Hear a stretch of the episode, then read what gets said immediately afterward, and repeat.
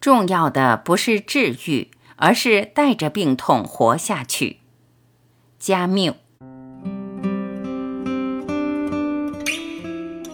一，不要走在我后面，因为我可能不会引路；不要走在我前面，因为我可能不会跟随。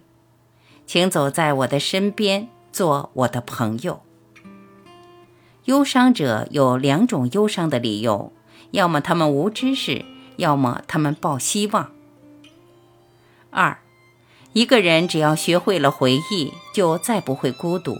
哪怕只在世上生活一日，你也能毫无困难地凭回忆在囚牢中独处百年。攀登顶峰，这种奋斗的本身就足以充实人的心。人们必须相信，垒山不止就是幸福。三。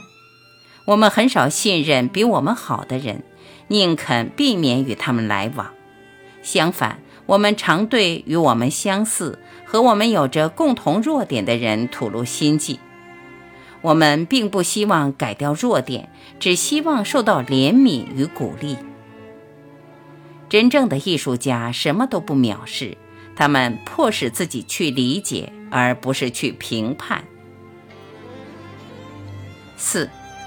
如果你继续去寻找幸福是由什么组成的，那你永远不会找到幸福。如果你一直在找人生的意义，你永远不会生活。重要的不是治愈，而是带着病痛活下去。五，死亡是我们无法摆脱的，每个人都有自己的死。归根结底，太阳还是温暖着我们的深谷。真正的救赎，并不是厮杀后的胜利，而是能在苦难之中找到生的力量和心的安宁。六，我感到兴趣的是为所爱而生，为所爱而死。没有对生活绝望，就不会爱生活。七，日子过起来当然就长。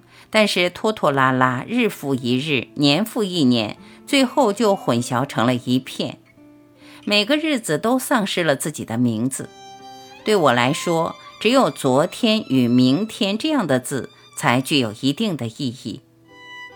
不被爱只是不走运，而不会爱是种不幸。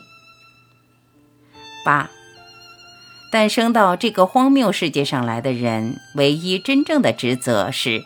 活下去，是意识到自己的生命、自己的反抗、自己的自由。一个人不能永无止境地忍受寒冷。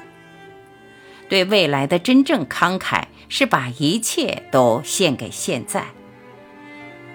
九，在巨大的灾难面前，未来已经成为那永远无法到达的彼岸，虚无缥缈。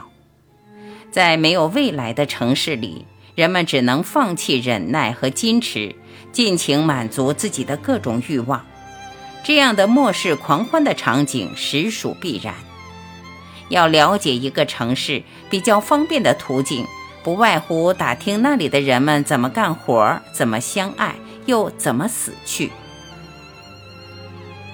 十，当对幸福的憧憬过于急切，那痛苦就在人的心灵深处升起。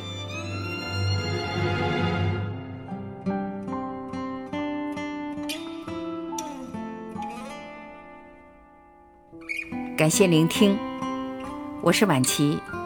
今天我们就分享到这里，明天同一时间我依然会准时在这里等你回来。再会。